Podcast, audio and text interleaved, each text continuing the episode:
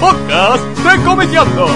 Johnny, please don't tell the people about the bluebirds flight. Wasting education on a Tuesday night. Yes, you want my pussy, you're just being mean. Covering up the muscle in your Jordache jeans. Stick up the phone, who is it? Someone has come to visit. Everybody do the hokey pokey to the crack ass blues.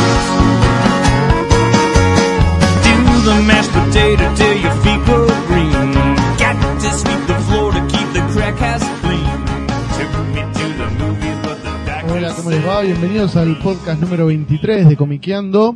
Eh, estoy con, bueno, hoy somos muchos, a ver, comiencen a presentarse, arrancamos por acá, por Javi. Hola, ¿qué tal? Soy Javier Hildebrand. Encantado de estar en un ambiente con aire acondicionado. Ah, muy bien, con este calor. ¿Qué tal? Bueno, el saludo para todos los que nos están escuchando, para los distinguidos contertulios que nos acompañan hoy. Eh, estamos acá listos para un nuevo podcast de cómica.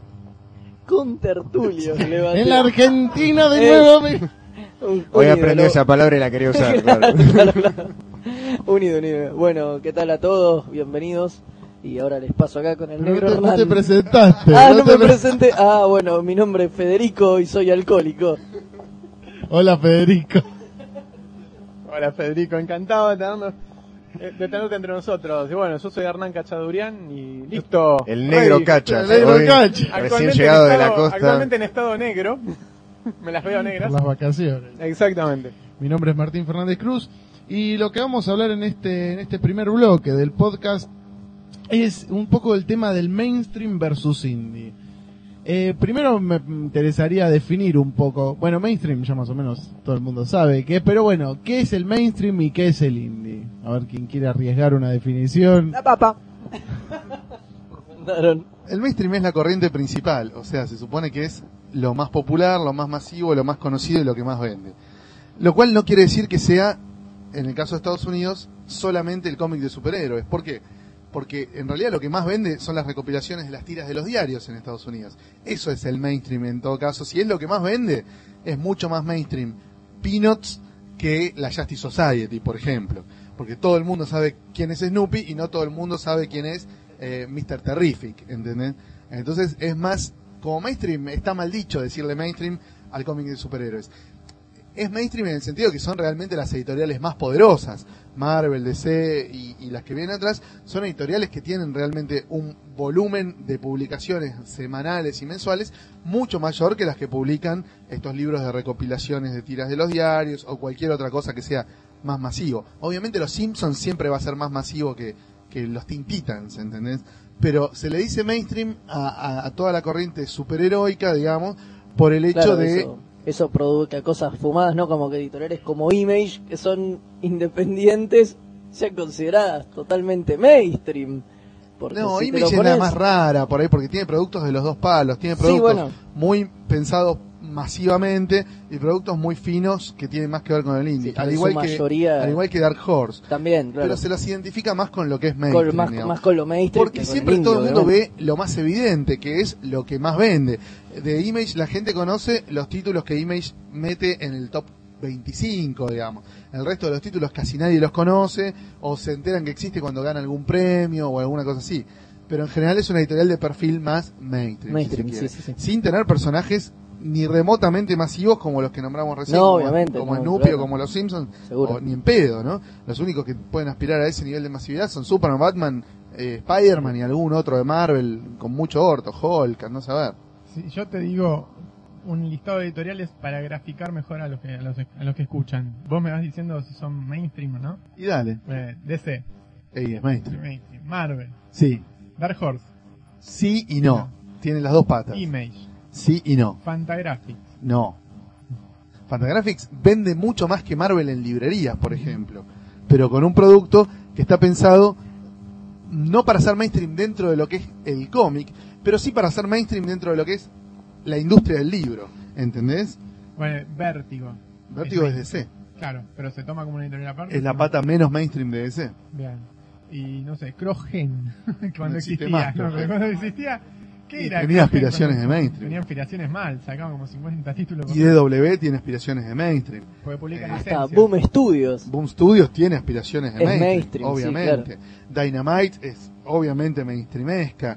Todas, un montón de Pensar que algunas son editoriales crotas. Crotas de 2,50. 2,50, sí. Eh, Drone on Quarterly de Canadá o Top Shelf. Esas son editoriales que se plantean mucho más para el lado del indie que del mainstream. Lo cual no quiere decir que no tengan libros que en el circuito de librerías venden más que el tomo 18 de Miss Marvel. Sí, claramente por ahí está más asociado a, a una estética o a un A eso, estilo. a eso es que si muchas querés, veces lo, que, eh, lo que se le dice como mainstream, lo que se dice como indie, no tiene por ahí tanto que ver con el nivel de ventas o con la popularidad, sino, Sino ya con por ahí los se, asocia ya claro, con un género, con una estética, cual. con una onda que Sí, tiene me la que hoy historieta. por hoy- Eso tiene que hoy ver con una eso. degeneración de los de términos. los términos, claro, obviamente, obviamente. Si vos me decís, estoy convencido de que por ahí algunos autores indie, si queremos, como puede ser, no sé, Peter Bagge, deben vender más que algún título, algún superhéroe choto de DC.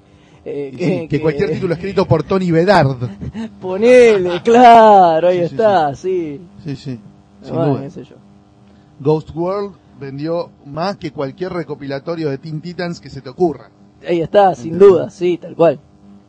Entonces es medio, es un poco más complejo. Claro, bueno, me parece que debatir un poco eso es el métier de, de Consulta, este ¿no? podcast, ¿no? Si yo agarro el previews y veo, no sé, el, el primer tercio del libro, que son Dark Horse, de DC, DC, Image. Image, y bueno, después tenés el librito aparte de Marvel, ¿no? Todavía. Todo eso, ¿ese sería el mainstream y después todos los que vienen de a dos títulos por mes? No, no se puede guiar, No. guiar uno por eso. No, porque No, claro. después viene, que yo, Archie, ¿entendés? Es una fortuna todavía. Que vende una fortuna que es lo más mainstream del mundo, lo más comercial, lo más inmundamente comercial es del como el universo. Bien hecho, porque lo van Claro, exactamente. sea, después vienen como las Exactamente, editoriales ni que más ni le menos. pusieron menos guita al previews o algo por el estilo. No sé cuál es esa calificación, porque viene. Es un mainstream de la B metropolitana. Claro, dice, viene Marvel, DC. Eso nunca lo entendí, ¿viste? Viene Marvel, DC. Bueno, ya Marvel está No. fuera, digamos. Viene DC, Image. Viene Dark Horse, DC, Bueno, Image. sí, porque están ordenados alfabéticamente. Y Wizard. Y Wizard. Esas cuatro. De- hay una paginita de Marvel que te a- Sí. que creo que te dice el listado de, de alguna cosa, de una lista de títulos o una cosa así nada más. Y después, y por después orden alfabético, cómics. todo el resto de las, de las editoriales que editan Después cómics. está el cartelito y dice cómics y vienen todas las demás editoriales. ¿Por Totalmente. qué el otro qué es? Porque los otros, video. porque los- no, son los premium. Son las editoriales premium. Son las editoriales Claro, que le ponen que le ponen un billete, que son las que permitieron que Diamond se convirtiera en la número uno, rosqueando con Diamond, etcétera. Son las editoriales premium. Pero, pero claramente esas no, ah, no podríamos hacer la diferencia esa, digamos, que las primeras son las mainstream y todo el resto es indie. No, porque, porque no. Archie es recontra Es eh, mainstream, totalmente. Y así un montón de otras. Sí, bueno, que todas las que hablábamos Bueno, de licencias. Y las que publican. Bis. los- Bis, por eso, las que te iba Claro. a decir, las que publican todos los mangas jiteros tipo Bis y Tokyo Pop son recontra mainstream. Obviamente. Un montón. O sea, lo que pasa es que mainstream se supone que es la corriente principal, la más difundida, la más popular y la más exitosa. Y todos estos son intentos de ser un mainstream, ¿entendés? Son todas editoriales de la Nacional B, B Metropolitana, C, D y hasta desafiliadas de la AFA. Claro, que quieren ser algún día deseo Marvel y no les alcanza la sopa, ¿entendés? Exacto. Y otras que no, que proponen otra cosa. Y ahí llama un poco la atención, ¿no? Porque digo, no sé, pienso el caso particular por ahí de Boom y digo, ¿qué, qué lleva a Disney, ¿no? Que es completamente mainstream, o sea, es Disney, a darle su licencia, ponerle una editorial chica de la B en lugar de dársela a Marvel. que a Marvel no le interesa. O sea, Disney tiene una viene con una tradición de muchos años de no vender un carajo en materia de historieta en Estados Ah, Unidos. entonces no es mainstream una mierda. no, main- eh, o sea, Disney como editorial de cómics se fue a la B millones de veces, fracasó millones de veces, la tuvo Marvel, la tuvo la propia Disney, la tuvo Gladstone, la tuvo Gemstone, que es de- del dueño sí. del Preview, del dueño de Diamond, la tuvo un montón de gente, eh, pasó por más manos que una prostituta vieja y a nadie le resultó rentable publicar los cómics de Disney y mucho menos generar cómics de Disney. Lo que hace Boom es elegir lo mejor de lo que se publica en Italia, traducirlo al, al inglés y publicarlo en Estados Sí, Unidos. obviamente, eh, lo Ni cual si- está bueno. Obvio, ni siquiera genera cómics nuevos porque es carísimo generar cómics nuevos de Disney para lo que vende en Estados Unidos. Para lo que vende en Dinamarca o para lo que vende en Italia está bueno, pero para lo que vende en Estados Unidos no tiene razón de ser. hasta hace un par de años incluso se dejó de generar cómic de Disney en Brasil, que era el tercer país generador de, de historietas nuevas de Disney, porque dejó de ser rentable. Entonces, nada, en Estados Unidos publicar Disney no es garantía de que te llenas de oro, sino en general todo lo contrario.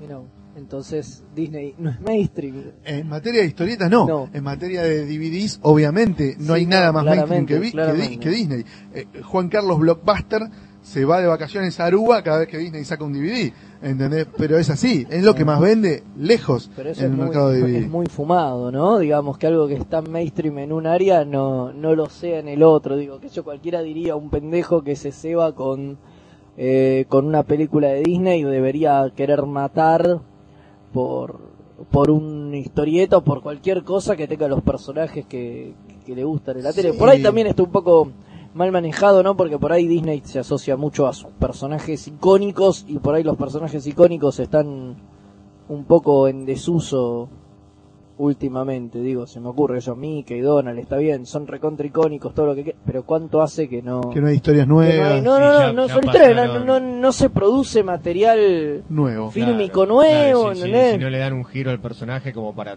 sacarlo de esa, Exacto. de esa Y- cosa y por- antigua que tienen. Y Tal que cual, y por ahí las historietas están an- ancladas en esos personajes. Claro, claro. Sí, igual entonces- buscándole nuevas vueltas, ¿no? Por lo menos en el caso de Italia, siempre buscándoles nuevas vueltas. Sí, obvio, pero bueno, pero por ahí digo, por ahí lo que en Italia funciona, en Estados Unidos no, No. porque no está tan afianzado y por ahí, qué sé yo, si sacás cómics de Sí, pero- Lilo y Stitch, Claro, sí te va bien. Por ahí si se pusieran No sé. a hacer, a hacer historietas de la- las películas o las, las series que están de Disney, que están, están más... Ahora, más claro, Toy ahora, Story, Bueno, qué sé yo. claro. Studios salen cómics de Sí, Cars. y esos suelen ser los que producen Claro, los, los propios yankees, entonces esos sí deben andar relativamente bien. Puede ser. Bueno, igual nos fuimos mucho a la mierda. ¿no? Sí, no, Empezamos no, el no, podcast no, con el no, cómic no, de Disney. Nos divagamos sí, mal, para pero cual- Así es el podcast. sí. Así que bueno, tenemos entonces otras editoriales en las que tengamos dudas de si son mainstream o si quieren serlo. ¿Qué sé yo? Eh, Yo creo que lo de los personajes. acá. A Cachas lo vi con la duda. No, me queda la duda porque me acuerdo que si bien Boom tiene la, la, la- ¿cómo es la licencia para hacer lo- los cómics esos, cuando sacan una película la, la cuidan un poco más y la sacan la adaptación al cómic por Dark Horse, si no me equivoco. como. No, ya no. Ya no. Ah, porque yo tengo la de Atlantis y la de Bueno, Tarzán, claro, pero eso en mucho antes de tiempo. que existiera Boom. Claro, hace 10 años, Claro. exactamente. Este, entonces me quedaba la duda si lo, lo publicaban así o no. Pero las de Cars son las que después se publican acá en la revista, esa de, de Cars.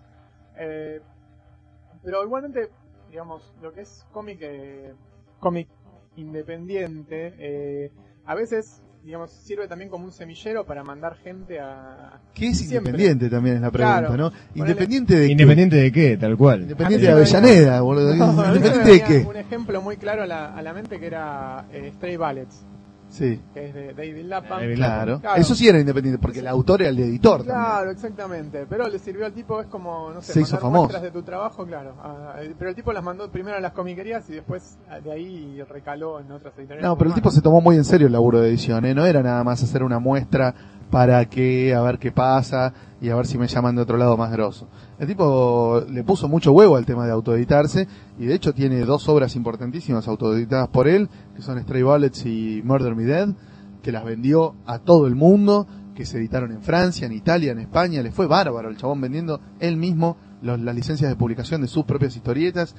Y ahora, bueno, nada, tiene tanta chapa que lo llaman de todos lados y elige, ¿viste? Bueno, hago una mini para Marvel, hago una ongoing para Vertigo, hago una graphic novel. El tipo ya elige, pero se consagró a través de muchos años de laburo de autoeditor. Es uno de los que en algún punto se cansó de autoeditarse, mientras que Dave Sim no se cansa, ¿viste? O Jeff Smith, cada tanto hace alguna cosa para alguien que no sea él, pero no se cansa de autoeditarse. Tipo no quiere hacer desaparecer Cartoon Books, aunque tiene la chance de laburar por más guita para otros editores. No, yo digo, ahora el tema del independiente, hablan, volviendo al tema de la degeneración de términos. Yo me acordaba de cuando vos habías contado de la chica que escribió diciendo, porque a mí me encanta el cómic independiente Sandman. Ah, en una, en una Claro, nota en porque un- digo, hoy por hoy pareciera que el mainstream es superhéroe y Comic independiente es Under, como Sandman. Sí, claro, claro, Comic Under. Claro, Eso fue cuando hablamos del podcast del cómic Sí. Under, que explicamos la diferencia entre Under, independiente, alternativo, ¿te acordás? Porque hoy independiente, digo, aparte de Lapham y lo que dicen, o Jeff Smith, no hay muchos autores independientes que digo, o que incluso trasciendan y que puedan ser conocidos en otros lugares, porque Digo, la manera de ser independiente es, digo, a la larga vos lo que querés alcanzar es poder trabajar en, en un marco que puede ser una editorial, mainstream, o, o que tenga otro perfil, pero... O pegarla y que te compren los derechos para un dibujo animado, te llenas de guita y con eso te puedes seguir autoeditando toda tu vida, como le pasó a los de las Tortugas Ninja o a Eric Claro. Larsen, ¿entendés? Y decís, bueno, está bien, me autoedité, la pegué, me pusieron un fangote de guita por no hacer nada, simplemente para usar mis personajes en, en un dibujo animado, y con esta guita ya tengo guita para editar mis cómics hasta que me muera, y no tengo por qué ir a bajarme los lienzos ni a Marvel ni a ni a ningún lado, y hago la mía hasta que me, no, hasta el Parkinson me impida seguir dibujando. Buenísimo. Ahora Yo digo, te digo, pues entonces porque esa idea de que parece que hay varios autores como que aspiran, o editoriales que aspiran a ese mainstream superheroico, cuando quizás otra vertiente como puede ser, yo qué sé, como decían antes Daniel Close, eso también vende mucho y capaz vende más que los superhéroes medio pelo. ¿Por qué hay esa idea de, que el superhéroe es lo que más vende El y mainstream DC es lo que más digamos. vende? Es el mainstream indie ese. No, eh, yo sabes cuál me parece que es el tema, es si sos fan de la historieta de autor o no. Porque para tener un Daniel Close en tu escudería, digamos, en tu elenco de autores, le tenés que decir que sí a 6 millones de cosas de las que Marvel y DC jamás dijo que sí. ¿Entendés? Por eso en vez de a Daniel Close tienen a Tony Bedard. ¿Entendés lo que te digo? Si vos querés a Daniel Close, le tenés que decir que sí a 6 millones de cosas a las que estos tipos le deben haber dicho que sí con suerte a Jim Lee. Y a todos los demás le deben haber dicho, ¿qué? Vos estás en pedo, que te vas a quedar con los derechos, con los originales, que vas a ir vos a negociar con las editoriales de Europa, que te vamos a pagar el pasaje para que vengas a las convenciones, que te vamos a poner toda esa guita en difusión, en promoción, que tu libro va a salir cuando vos digas, que vas a elegir quién dibuja la tapa, quién es el prólogo, si tiene o no avisos. ¿Quién sos? ¿Entendés? A todos los demás le ¿Quién dicen, vos? ¿quién sos? ¿Quién sos? ¿Entendés? como Maradona. Claro, lo- viste, seguí participando, flaco. Cuando un autor levanta mucha chapa, pero mucha chapa, y ya se se hace obvio que le reporta un enorme beneficio a, la editorial grande y garca tener a ese tipo con su camiseta puesta, ahí le empiezan a decir que sí a algunas cosas, ¿entendés? Como por ejemplo, qué sé yo, el caso más obvio me parece que fue cuando Gaiman dijo, Sandman se termina en tal número porque si no se pudre todo con DC, y DC le dijo, bueno, está todo bien, vos nos das tanta guita y nos vas a seguir dando a futuro tanta guita que prefiero bajarme los lienzos, cerrar Sandman en el número 75 y que esté todo bien con vos. Para preservar la relación con un autor que le dio y le dará toda su vida infinito dinero a DC, les conviene decirle, está todo bien, mandás vos. Como si fuera una obra creator owned, digamos, propiedad del artista. El, el tema es con cuántos eh, se puede hacer lo mismo. Y con los que venden mucho, para, la- para DC o Marvel, solamente con los que venden fortuna. Ponele, Da- Da- Da- Daniel Close, ponele, o no sé, o, Chris Ware, por ejemplo. No, no vende lo suficiente como para que como para que DC se baje los lienzos y Seguro. permita. Seguro, y si, y si no lo haces porque los tipos no tienen tiempo. Vos fíjate que en el los últimos dos años en Vértigo publicaron novelas gráficas de Beto Hernández y de Peter Bagge, ¿entendés? O sea, que obviamente son tipos que no le hacen asco a decir me llevé un cheque de DC. Sí. O sea, no es que hay una cuestión ideológica o de No, no, principios de decir, no, ¿cómo vas a laburar para el oligopolio maligno de Time Warner? ¿Viste? Eh, como si te estuvieran mandando a laburar para las SS o para, semiente, o para claro. el grupo Clarín, ¿viste? No, eh, eh, los tipos, digamos, si está el billete y si el editor que les toca al frente del proyecto es bueno y si le dicen que sí a todas las cosas que ellos exigen, Sí, pasa, van pasa y laburan, no tienen es- es problema. como un, un caso, un caso especial donde le dan, le deben dar mucho, muchas más libertades eh, y, los tipos pueden, pueden laburar tranquilos sin saber que le van a venir con tal o cual cuestionamiento. Tal cual, Vértigo es un espacio que pretende recrear lo mejor de ambos mundos. O sea, lo mejor de tener una gran editorial atrás, que es que vos sabés cuándo, cuánto cobrás, te firman un contrato que es posta, tenés una tirada grande, una distribución grande, una muy buena publicidad, Números Y- en claro. números en claro. Y lo mejor de la editorial chica, que es que está todo bien con el autor, que todo, se, todo gira en torno al prestigio del autor, a lo que el autor tiene ganas de hacer, Como y te habilitan, y te habilitan cualquier cosa, ¿entendés? Vos decís, quiero hacer una novela gráfica de sexo, droga, rock and roll, sodomía, y, y gente que se autosodomiza con hortalizas, y te van a decir que sí porque sos Peter Bagge, ¿entendés? Como Claro. te diría que sí, cualquier editor indie, under, o como lo quieran llamar, con la diferencia de que te van a poner más plata. Bueno, ¿ves? por eso ahí estaba la confusión de lo que traían este, a cuento Martín, el tema de decir que Sandman es un comic under. Porque eh, digamos, tiene en, la, en las formas, en el, tipo de historia, en la, libertad que tienen los autores para laburar, tienen una cierta cuestión under, digamos, un, mecanismo de laburo que tiene que ver con el cómic eh, autoeditado y con la, con la libertad que tiene el autor para hacer lo que le cante. Pero por el otro lado, tenés una editorial y un sistema de distribución que no tiene nada que ver con el under, que es totalmente mainstream. Eh, qué sé yo, es una paradoja Sí, es, que es- puede es llevar un- a la confusión, digo, para el que no sabe. es, es complejidad, ni siquiera es paradoja, es complejidad. Eh, digamos, no es tan fácil como decir lo que no es superhéroe es, es, me- es- es independiente, ¿viste? O lo que no es Claro. superhéroe es, es under, o lo que no es superhéroe no existe. O sea, ¿viste? Esos son simplismos del que no sabe o del que no le interesa. Claro, claro. Pero si te pones a hilar fino, te vas a dar cuenta que, ¿viste? Lo que decíamos hace un rato.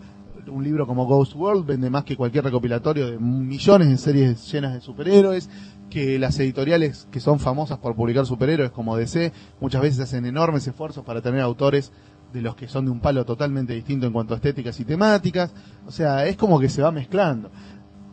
También, convengamos que se mezcla poco, en el sentido de que por momentos parece que hay dos universos distintos en los que está dividido el cómic norteamericano eh, escrito en inglés, digamos, ¿no? Dejemos afuera lo que es la parte francófona de Canadá, porque eso es cómic europeo hecho en América, es, es totalmente distinto. Eh, pero digamos, todo lo que es cómic anglófono eh, norteamericano pareciera estar por momentos muy dividido, ¿no? Vos lees eh, la Wizard y no se hace encargo de que existe, qué sé yo, James Sturm, que es un autor mm, recontra notable, y vos lees el Comic Journal y no se hace encargo No se de que de existe, nada, claro. eh, qué sé yo, Batman. New X-Men, viste, que es un cómic recontra grosso. Sí. Entonces, eh, viste, es como que vos decís, pará, y esta gente, ¿por qué hablan de cómics si en realidad hablan de un pedacito del cómic, ¿entendés? Tal cual. Eh, y pareciera haber dos universos distintos, ¿no? Donde cada uno se... Bueno, pero también, qué sé yo, tiene, tiene que ver un poco con una forma de concebir la historieta y el, y el, y el mercado y la producción de dos formas distintas. Total, uno más comercial y uno más de autor. Tal cual. Pero igual, más allá de que haya más de una forma de ver las cosas, que, que los que dicen que te la están mostrando te muestren solo un pedacito, no está bueno, digamos. Yo entiendo que se vaya generando una especie de Boca River, ¿viste? Donde Y, cada uno... El que, el que habla, desde el que cree una revista, eh, siempre quiere tener razón. Entonces, Sí. para él la verdad es esa. Para Claro, pero- es de una manera y lo de. Journal es de otra. Pero no está bueno desde el momento en el que ningunean el laburo de otro No, tipo obvio. que por ahí No, es vale. tan bueno en lo Tal suyo cual, como tal ese cual. que a vos te gusta. ¿no? Y, y, y también pensar un poco, ¿vos estás por decir algo? No, no. ¿En qué puntos intersectan estos dos universos, no? Por ejemplo, en las entregas de premios. Yo me acuerdo de haber estado en entregas de premios donde se ganaba un premio, no sé, Inhumans de Jay Lee y Paul Jenkins Ajá. y le ganaba en su categoría a, eh, qué sé yo, a Daniel Close, ¿viste? Y en la siguiente categoría competía Charles Burns Qué- qué contra raro. George Pérez y ganaba Charles Burns. claro, y era- Tiene mucho era sentido. eso. No, no tiene mucho sentido porque es todo parte de lo mismo, es parte de la oferta de historieta que se produce en Estados Unidos. pero ¿cómo, ¿cómo haces para comparar un laburo con el otro? Digamos, ¿en qué? en Nada, qué- eso es responsabilidad de que hacerte ser jurado. Por eso, pero ¿en, en qué en qué punto se unen realmente, no? Eh, No, digamos, eh, ¿qué- son qué los dos la- hicieron una historieta, una novela gráfica, una historia corta, los dos son dibujantes, entintadores, Claro. letristas, lo que sea. Claro, Se le da el premio al mejor. Pero, digamos, es uno de los pocos, las entregas de premios son uno de los pocos ámbitos donde coexisten estas cosas, donde hay un jurado que considera digno de ser nominado en la misma terna a eh, Charles Burns que a un chabón que dibuja Wolverine, ¿entendés? Cuando el 90% de los, de los lectores de Charles Burns jamás tocarían un cómic donde aparece Wolverine porque creen que si lees un cómic de Wolverine te volvés una especie de, de mogólico invertebrado, ¿viste? fan de Naruto y de, y, y de Ricardo Ford, ¿viste? Entonces, bueno, eh, y, y viceversa también, porque el fan de Wolverine no sabe lo que es 8-Ball ni le importa, ¿viste? Y dice, ¿qué es esto? Esto es para, para estúpidos, ¿viste? Para gente que se cree muy cool y, y no existe. No te tocan un Jimmy Corrigan. mm, Jimmy Corrigan es el espectro cuando era chico para ellos. claro. Eh, o sea, no, es, es, es- es muy fumado. Entonces, viste, como que los propios lectores y algunos críticos laburan de ninguneadores de lo que hace el, el del otro palo, digamos, en vez de de integradores de Es lo- parecido a lo que pasa acá con el manga, de pronto, si querés también, ¿eh? Acá está bien, acá la pica quizás es manga, cómic yankee, pero se da un poco lo mismo. es a otro nivel, digamos. Sí, del ninguneo de lo que hace el de al lado. ninguneo de lo que hace el de al lado, exacto. Sí, es lo mismo, es sí. otra interna y acá es toda con producción que viene de afuera, digamos, Claro. ¿no? Pero pero es un poco lo mismo, es el que le gusta una cosa, no se hace cargo que el otro existe y, y viceversa también. Y de los dos lados se tiran mierda y, y es lo mismo cuando en el fondo es una estupidez cósmica, ¿no? Sí, seguro. Sí, Acá yo creo que ahora está menos furiosa la interna, ¿no? No sé cómo Más o menos, me- me- es que me parece, es- que me parece que ya el cómic, eh, el cómic Ya- ya- ya, cayó en un nicho Claro, tan chico perdió. que ya, que ya no importa, Claro, exacto, ya, ya no es. Boca River, ya es Boca Almirante Brown. Tal cual, Claro. me parece que viene por ese lado, Claro, ya, se acabó porque bueno, Ya Boca a los otros los desplazaron por completo y bueno. Ya no tenés ni que discutir con el boludo de que de lástima le dejaste un 10% del mercado, digamos. Exacto, no, Claro. no, no vale la pena. Claro. Pero en otras épocas sí, era jodido. Cuando el manga venía en alza, eh, había venía, picas- venía arrasando, sí, sí, venía, venía tocando el bombo había- y haciendo había- quilombo. Exacto, había picas jodidas. Sí. Ahora me parece que hay menos interna. Lo que sí hay es como dos universos que no intersectan, ¿no? Que, a, los que les, les- se les complica la vida aceptar que existe otra cosa. Claro, bueno, y me imagino que allá en Estados Unidos la movida esta que vos hablás me parece que viene también un poco por ese lado, por ahí, ¿no? Que por ahí en algunos puntos se toca, pero muy como vos decías, el fan de los superhéroes solo consume eso y está ahí, y el que le gusta el cómic indie está en su mundo, ¿viste? Y es muy cool, como decía recién, y, claro. y qué sé yo, y, Y, y come, tocaría una y- y Wolverine. come ensalada de rúcula en un resto de Palermo alcohólico. Claro, Sí, tal sí. cual. Es algo que se ve, y de paso vamos enganchando con el tema del siguiente bloque, eh, se ve bastante en las convenciones, este, donde, donde tenés por un lado a, a los fans del manga, digo, en estas convenciones donde se trata de, de meter todo en una misma bolsa. Sí, pero Tenés no- a todos, eh, tenés a todos. claro, no, pero el público que no es de, que al que no le interesa el manga y el anime, hoy por hoy en Argentina Sí, va prácticamente cada vez menos, no va sí, a los sí, eventos porque Sí. no no te gusta ir a no, tan cual, de visitante, jugar de visitante. Ya no hay, claro, no de hay ser, y claro, el otro. de Hay ser ninguneado de un modo tan asqueroso, ¿no? Sí. Tan tan tan Sí, de sí, sí, soberbia, Bueno, tan bueno, de- y, de- y tan- cuando sale alguna presentación de algún libro argentino o qué sé yo, también, ¿viste? Ahí, difícilmente que ahí se junten difícilmente los otakus. Claro, vayan, claro. no, no solo los otakus, sino también muchos de los chabones que consumen superhéroes Sí, acá, sí, digamos. sí, sí, sí. que por ahí sí los ves en un evento otaku porque hay algo que mínimamente le llama la atención, pero en una oferta presentación de un libro de Liniers no está no los vas a ver ni por casualidad.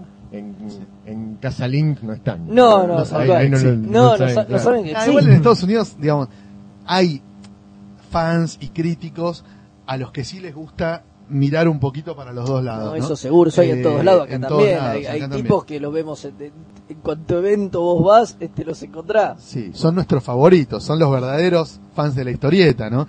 No, no, no, o sea, porque si ponerte la camiseta de DC significa no leer eh, Dragon and Quarterly, sos un pelotudo. Si ponerte la camiseta de, mm, no sé, de Masami Kurumada significa no leer Vértigo, sos un pelotudo. Si ponerte la camiseta de, no sé, de, de Moebius significa no leer eh, Liniers, sos un pelotudo. Y así, ¿entendés? Entonces está bueno. Sí, má- más allá de, de por ahí de, de- de los gustos o de las o de las elecciones que uno haga, que uno dice, bueno, me gusta más tal que tal otro, me gusta más tirarme más para el lado indie que mainstream o, o- o lo, o lo que sea. Siempre va a Eh, enriquecer tu lectura. Estar al tanto, claro, de lo que pasa más y no, y no ningunear. Tal cual. Eh, y por el otro lado, otro de los ámbitos donde se suelen cruzar estos dos universos distintos de- del cómic americano es esas antologías raras que editan tipo Marvel y DC como la de Bizarro Comics y eso, ¿viste? Claro. Que convocan a los autores del palo más underground, de algunos que son unos zarpados desubicados, Hacer cosas hacer con los cosas personajes, con los personajes de ellos. de ellos. Y ahí te das cuenta que no hay una cuestión ideológica. ¿Entendés? Porque nadie dice, ah, no, yo no voy a laburar, viste, a a hacer una historieta de Batman para que los derechos se los quede DC, porque yo soy un autor reintegral y que quiero ser dueño de mi obra y que no sé qué. ¿Entendés? Van todos y se cagan de la risa. En parte porque tenés la posibilidad de faltar el respeto a Batman en una historieta de ocho páginas, cual, y donde Batman bueno. quede como un pelotudo imbécil y si vos sos de esos que siempre denigraron a Batman, te debe causar placer poder hacer eso, ni hablar, denostar a Batman publicado y pagado por la propia editorial que lo saca. Debe ser maravilloso. Y yo no sé si perdés prestigio o chapa dentro de los lectores del palo indie, si toda tu vida hiciste novelas autobiográficas, slice of life, más amargas que la hinchada independiente, y un día vas y haces ocho páginas de una historieta de Aquaman. No, yo creo que no. El problema es si Yo te vas a perdés. escribir Aquaman seis años. Claro, ahí, bueno, ahí, ahí- ahí- ahí está colgando Bueno, las pelotas. No, pero fíjate, no, Jude Winnick, por ejemplo. Jude Winnick era un chabón que Tal venía cual, del venía palo del under, underground, que su principal novela gráfica era Recontra Slice of Life, era la verdadera historia de un pibe que se murió de Al que conoció en el reality famoso Sí, sí. de Real Real World, World. ¿viste? Y ahora escribe Green Arrow y cualquier fruta mainstream y, no sé No, si le prendieron fuego de la pija.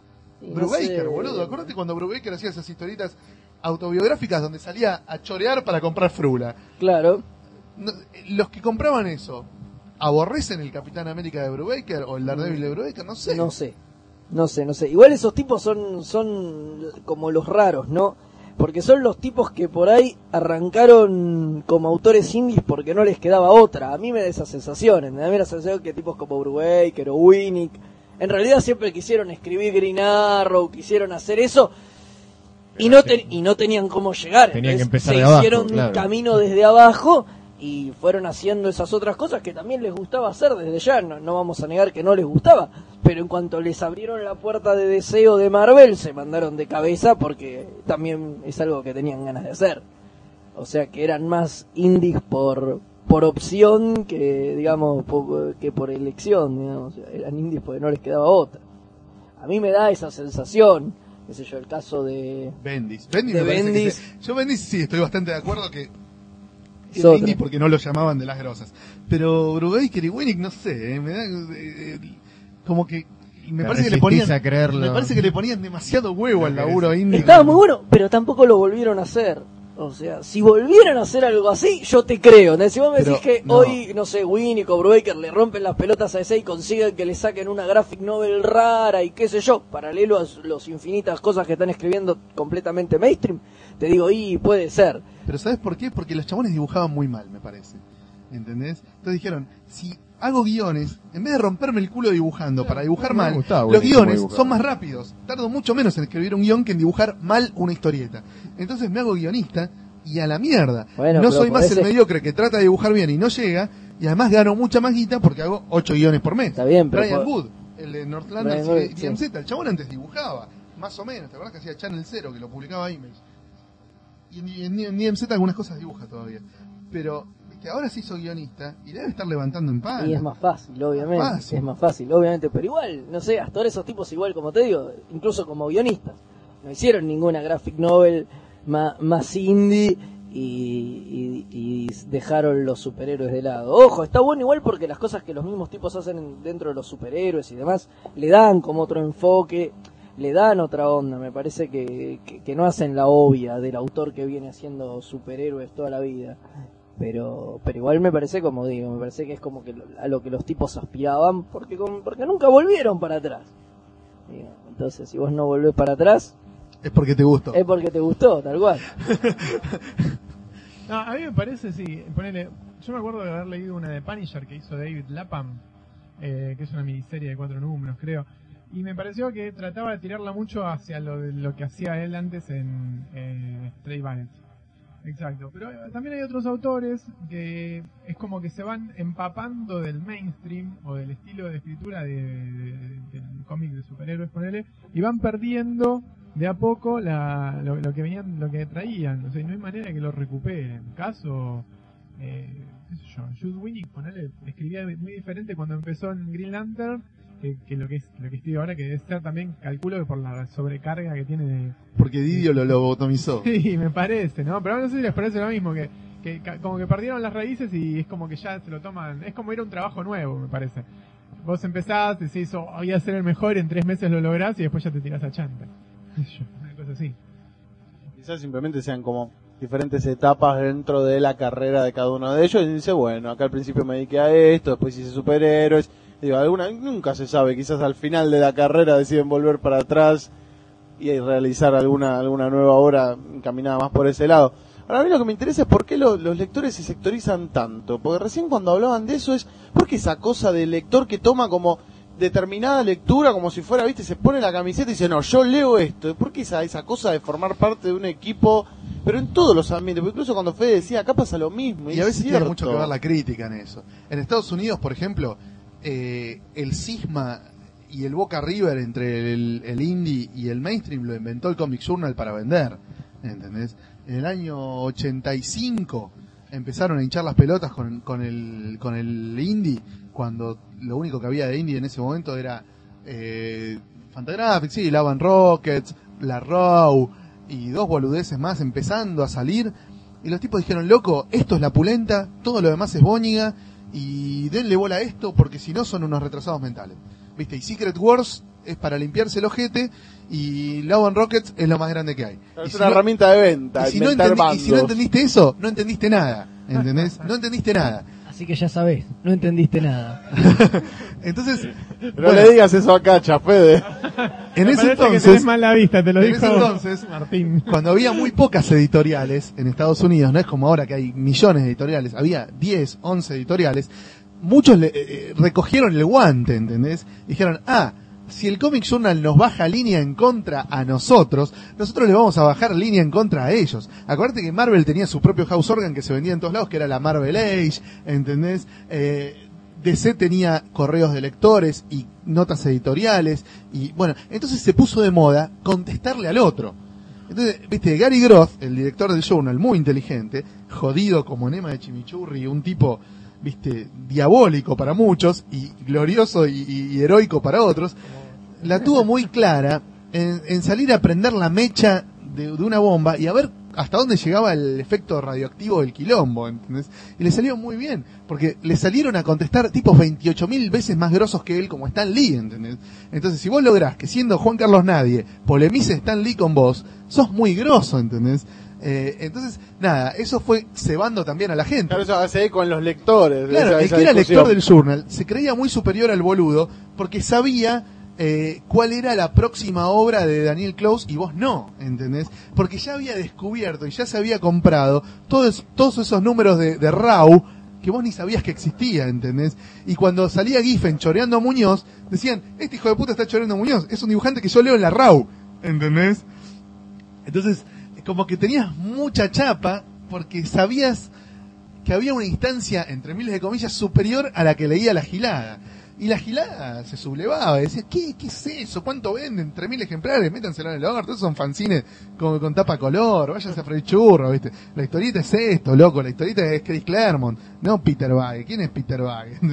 Entonces, como que se empezó a hacer el Boca River cada vez más heavy, más heavy, más heavy, y ya en los 90 se empezó a abrir así una fisura en la tierra donde se empezaron a hacer distintos continentes, ¿viste? Pangaya se empezó a convertir en África por un lado, América por Claro, eh, la Pangaya, la Pangaya se fue rompiendo, ¿viste? Y quedaron pocos tipos con un pie en cada lado diciendo esto está bueno acá, esto está bueno allá, tipo, no sé, que yo, Scott McCloud, ¿viste? Unos pocos tipos con, con, con, con los pies sobre las dos tierras diciendo, bueno, no hagamos la pelotudez. tomar lo mejor de cada uno de Claro, los... No hagamos la pelotudez de pelearnos por una gilada. Porque después a la hora de la guita, ¿viste? Todos distribuyen con Diamond, todos van a las mismas librerías, todos le pagan impuestos al mismo gobierno, todos tratan de contratar a los mismos autores, todos ponen están en las mismas convenciones. O sea, no jodamos.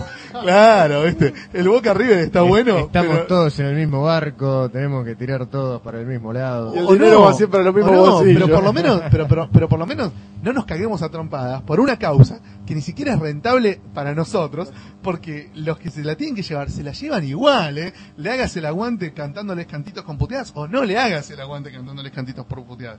Entonces, To- Toda esta pelea para la gilada. Al final termina ganando lo mismo de siempre. es un Boca River para la gilada y termina en, en- en que los autores siguen siendo amigos entre ellos. Por ahí no se conocen tanto como antes. En los 80 todos los autores se conocían porque eran muy pocos, había menos editoriales y como que era un clima más de, de solidaridad. Hoy lo más probable es que un autor que publica en Drone and Quarterly jamás en su puta vida haya leído un cómic de Kurt Busiek, ponele, ¿entendés? Y sepa quién es Alex Ross, pero se limpia el culo con Alex Ross. Eh, y eso sobra un poco de que los autores de hoy son producto de la crítica de los 80 y 90. ¿no? Y todos leyeron ese Boca River y, esa, y esos bucaques que le hacían a Marvel en el, en el, en el Sí, Comic Journal y por ahí demás. Muchos se sumaron a ese Boca River y, Y compraron el modelo como, de- como, como lectores crecieron con Totalmente. esa- con ese pensamiento. Totalmente, con el modelo de los dos universos que no se tocan, donde yo tengo razón y vos no. Donde vos vendés mucho, pero yo tengo el prestigio. Viste, que son ridiculeces. Prestigio versus larga. éxito. Claro, prestigio versus éxito, claro, sí, sí. Hubo, por ejemplo, algún, algún caso en el que una historieta que se pueda considerar mainstream de repente tuvo una mención en la Comic Journal o que logró tener más pegada en los lectores del otro bando o viceversa. Digo, Sí. porque ¿qué, qué cómic de superhéroes o algo Marvel o DC bien hitero Bueno, pegó de repente en, el público indie? el Comic Journal, incluso en su época de mayor rabia y fobia contra cualquier cosa que fuera corporate comics, como le dicen ellos, eh, siempre le dio un espacio importante a Vértigo, en especial a los guionistas ingleses, y el otro guionista inglés que, que sedujo en gran medida al Comic Journal y como que le dieron bastantes oportunidades y bastante bola fue James Robinson. Leave It to Chance, por ejemplo, era una serie favorita de los, de los críticos del Journal, ¿entendés? Starman era el único superhéroe que podías leer si, se- si te ponías la camiseta del Journal y así. Entonces como que algunas cosas sí, como que permearon las barreras. Sí. Y, y- y les daban un poco de bola, ¿viste? Y, te recomendaban, te decían, mira, Kingdom Come, te lo quieren vender como la gloria, pero no es la gloria. Eso sí, comparado con toda la boñiga que publica Image este mes, esto es Arte Spiegelman, ¿entendés? claro. Eh, y así. Pero, Pero, no, sí, algunas cosas sí. pero no tanto quizás al revés, porque digo, en la, bueno, en la Wizard, digo, no hay muchos casos, ¿no? De, La Wizard que- tenían una seccioncita de una página donde reseñaban cómics. donde pasan gacetillas de algunas cosas así, más arty. Sí, sí, sí. Que las hacía Tom Palmer Jr. hasta que se fue a laburar a Marvel, donde ya no lo dejan ni nombrar. Ahí fue donde conocí a Stray Ballet, precisamente. Y después me por empecé la a meter Wizard. por Sí, esa. claro, bueno, Después, Wizard a los que veían que vendían más o menos bien le empezaban a dar pelota. Eh, no te digo que los manejaran porque los autores ni querían darle entrevistas a Wizard. Andá, hola, soy de Wizard, vengo a entrevistar a, a Chris Ware. Y Chris Ware te decía, chupame la pija, pelotudo. Aprendí primero a leer, después a escribir, después a coleccionar cómics, después a pensar y después me haces una entrevista, ¿entendés? O sea, era un basureo, ya ni, ni, ni siquiera ninguneo, era basureo.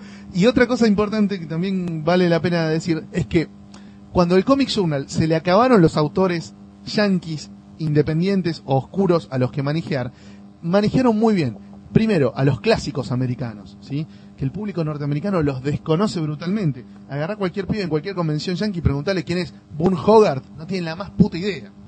Después, manejaron mucho autores europeos, lo cual también está muy bueno. En el Comic Journal había todo el tiempo notas sobre historieta europea, palo, palo, palo, nueva y clásica. Y después a los autores raros de manga.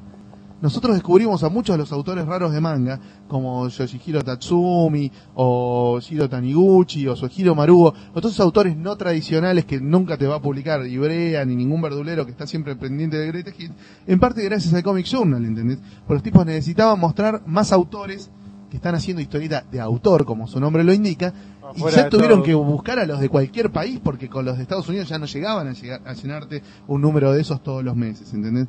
Le daban mucha bola a Brecha, Solano López, ¿entendés? Iban buscando a ver de dónde sacar autores eh, como para ampliarte ese panorama, pero también porque en Estados Unidos eran siempre los mismos seis, que eran los que publicaban Fantagraphics, y ya, viste, parecía un house organ de Fantagraphics también. Y era medio un bajón. ¿Cuáles son los vicios que hoy tiene el mainstream que quizás le impide salir a capturar nuevos lectores que están más metidos con el indie? el top 10 de Diamond. Dan Didio cuando asumió como presidente de DC, dijo yo le prometo a Warner todos los meses un título en el top 10. Bueno, para eso tenés que hacer tantas bajadas de lienzos, que ya se te acaba el piso, ya los lienzos te van al subsuelo, ¿entendés? Eh, y Marvel también, si Marvel no mete seis títulos por mes en el top 10, se pudre todo. Eh, es así. Los tipos están muy pendientes de la venta, muy pendientes de la No, no venta. se pueden dar el lujo de ponerse experimentales a ver si salen a conquistar o a seducir a nuevos lectores. No, no, pero además no, se, no, no pueden descuidar que el éxito siga siendo éxito, ¿entendés? Si tuve éxito con esto, lo tengo que mantener allá arriba durante infinitos millones de números. Y todo el tiempo tiene que ser hit, hit, hit, hit, hit, porque si no se pudre, ¿entendés? Green Lantern arrancó vendiendo bien, bueno, ahora tiene que vender mejor, y mejor, y mejor. Y si hay que hacer crossovers de mierda con 132 mil títulos chotos, mejor, porque eso va a remar para que la gente lea los títulos que no lee. O sea, y eso ya no es historieta. Lo, lo- que pasa es que en un punto también llega un momento en que se vuelve contraproducente también. Cuando, cuando te pones a hacer mezclas y, y, todo- y todo- todas, todas estas cuestiones de mezclar personajes y de hacer crossovers y mega sagas vuelve más que te hermético. explican toda la continuidad, en un momento llega, llega un punto en el que no, no puedes captar nuevos lectores porque estás como, es como agarrar una, una, una serie en la mitad de temporada. y Sí, no- obvio, no pero nada. Y además que saturás al que ya te venía siguiendo porque Tal cual. se pudre de leer 50 historietas con Hal Jordan por mes. No sé, ¿eh? se pudre. ¿Por qué siguen Sí. entonces encabezando los rankings de venta? Yo no sé si se pudre. A mí me parece que hay, por desgracia, un- una mayoría de público lobotomizado que consume cualquier cosa, que debe ser fan de Didio y que... No, pero claramente... porque-. Totalmente, pero por algo el tipo está a los años que hace que está y como bien decimos, estas mierdas y or- eh, abyectas que, que edita están en, en el top 10 siempre. O sea, sin cuidar la calidad y sin cuidar un carajo. O sea, claramente hay un público que lo sigue porque alguien No se los manda a comprar, ¿viste? Me parece que sí. Me parece que eso existe, por desgracia, pero... Sí, pero sí. me Para mí los vicios son primero el tema de, de- de- de ordeñarle el bolsillo al lector hasta el último centavo. Si compras un título te quiero vender dos, si compras dos te quiero vender cinco, si compras cinco te quiero vender el softcover, el hardcover, el, la variant cover y la reputa cover. Y encima no te hacen descuento por mayoría. Y encima, y además el tema de que las revistas salgan todos los meses. ¿entendés? No hace falta, o sea, no esperemos a que la revista salga bien, esperemos a que salga mensual. Y si para que salga mensual, un día la dibuja el grosso y el otro día la dibuja el croto, y mala leche. ¿entendés? Entonces ya no hay ni cuidado por lo artístico. Le- Tiene que estar todos los meses, tiene que estar todos los meses. No está Iván Reis, que es el bueno, pero está Juan Carlos Nadie, que más o menos cumple con 20 páginas por mes. Bueno, que la dibuje Juan Carlos Nadie. ¿entendés? Y ya si tenía algún valor artístico, el hecho de que estaba bien dibujada por Iván Reis, ya no lo tiene porque la dibuja nadie. Bueno, pero eso entonces volvemos a lo que decía recién Fede, que evidentemente el nivel de tolerancia en el lector ya es medio ridículo porque soporta y sigue apoyando una industria que de alguna manera se está cagando en él. En que le dice justamente lo que vos decís. Y bueno, hoy te la dibuja este pibe que es un grosso y mañana te la dibuja y vemos quién la dibuja Juan Carlos el de la esquina. Total lo compran. O sea, y obviamente el margen se mantiene. No, lo que se mantiene es un cierto nivel de adicción. Hay gente que realmente vive el cómic como una adicción. Los Y si se lo sacás, lo cagaste. ¿Entendés? Y no puede vivir sin su dosis mensual o, o quincenal de Green Lantern, sin importarle quién dibuja Green Lantern. ¿Entendés? Es como, qué sé yo, como las facturas, ¿ves? Que vos no le preguntás, che, ¿quién las amasó? No, porque si las amasa Carmencita son más ricas. No, vos te comés las facturas todos los días, boludo. Eh, che, ¿quién me embotelló esta coca? Pará, pará, pará, pará. ¿Por qué me gusta cómo me la embotellaba Alberto, el gordito aquel, el morochito? No, viste. Eh, vos te tomás la Coca-Cola y ya es un producto industrial de consumo masivo que te chupa un huevo quien lo hace, Y ¿entendés? aparte, perdón, ya están los, los coleccionistas estos que tienen tener todas sus revistitas. Creo que es, ese lado apunta de C. Eh, el coleccionista que tiene cada revistita en un nylon y, y infantablemente hace 20 años colecciona Green Lantern y qué sé yo, que Superman y así sucesivamente. Claro, exacto, ¿no? Es el tipo ese, como dice Cachas, ¿no? El que hace 20 años que, que viene comprando una serie y que si le falta un número le cagas la vida y no puedes vivir. Ve, ve el hueco ahí en su colección, en su biblioteca y llora, claro, tal cual. Y no importa lo que le vendas, ese tipo hasta el día de su muerte El va a es comprar que- esa serie. Es que ni, ni siquiera se le podría decir que son lectores, son coleccionistas. Acaparadores. Son tipos, claro, son tipos que compran la revista y no le importa ni quién escribe ni quién dibuja, nada. Lo, lo que le importa es tener todos los números uno, uno al lado del otro. Como la abuela que compra la revista. Gente y no le importa si en la tapa está Araceli, Claro, Oreiro mire- mira o la Florencia foto. la ve. Compra la gente todas las semanas. Hace cin- 40 años compra la gente todas las semanas. pronto. Y compra la gente, la gente todas las semanas. Características. Hace un rato llegó Diego Acorsi, que no sé si quiere opinar sobre este tema. Hola, ¿qué tal? Sí, no, pero yo creo que más allá de los que hace- que cualquiera que hace 20 años colecciona tiene más de 35. Yo creo que el lector promedio de DC tiene 12 años. Y a ese es el que apunta a Didio a venderle una historieta para un nene de 12 años Ah. que se cebe, la lea y la tire o la guarde, pero que no no que no le No deje de comprar. no le importa la, la o sea, el lector de DC se deja faltar el respeto porque está tan acostumbrado a la mierda que le dan de comer que no sabe que hay algo más. No, no, hay gente que no leyó cómics en los 80, que está acostumbrado a la mierda de los 90, entonces quizá pasó de Spawn a Green Lantern y dice, wow, esto es grosísimo. Y claro, hermano. Si cuando tenés 10, cuando tenés 10 años lees Spawn y a los 15 lees Green Lantern, es un gran paso. Que Kyle Reiner, esto es un personaje. Claro. Para mí no, no es gente que hace 20 años colecciona y guarda todo. Para mí es alguien que va a la comiquería de casualidad o se cruza por una referencia extracultural como alguna película del cine o algo. Agarran el kiosco lee y dice, wow, esto es lo más. Y bueno, sí, quizá si nosotros tuviésemos 12 años y nunca hubiésemos leído cómics en las décadas anteriores, para nosotros también sería grosísimo lo que hace Didio. Por eso vende DC. Claro, más una cuestión, o sea, es como, claro, siempre la misma edad, pero ese lector una vez que crece quizás o se pierde como lector o va para otros lados, Es pero se ma- el Se relevo vértigo, generacional. Se claro. pasa vértigo. No tenés con qué comparar si nunca leíste antes algo. No tenés con qué comparar. Si vos vivís en un pueblo perdido donde nunca llegó una historieta y un día cae una Lupin y para vos es mejor que Watchmen porque nunca no, no tenés con qué comparar. No tenés con qué comparar. Al público de ahora le pasa eso. Después de la década de los 90, que fue, ex- con excepciones, la bóñiga misma, cualquier cosa que leen hoy por hoy o que nunca le hicieron nada antes es grosísimo. Entonces, por eso de ser esta década dio el lujo de cagarse en la continuidad y venderle mierda a sus lectores, porque es un público nuevo de los últimos 15 años para los cuales lo que están haciendo ahora es muy bueno. Porque no le hicieron los otros. Claro, no 15. vienen de, es como una cosa inicial, es como el primer paso. Exactamente. No sé, bueno, eh, con respecto, y ahora le dimos mucho al mainstream, le- los Le cagamos a dimos mucho trompadas. mainstream, sí. No, porque vos, me- vos preguntás cuáles son las Claro, manías cuáles son que los vicios, claro. Los vicios que tiene el mainstream y que, y que le impiden volcarse a un cómic más de autor. Y yo digo, bueno, y- sí, hay que hablar de ponerle de vicios, pero del otro lado.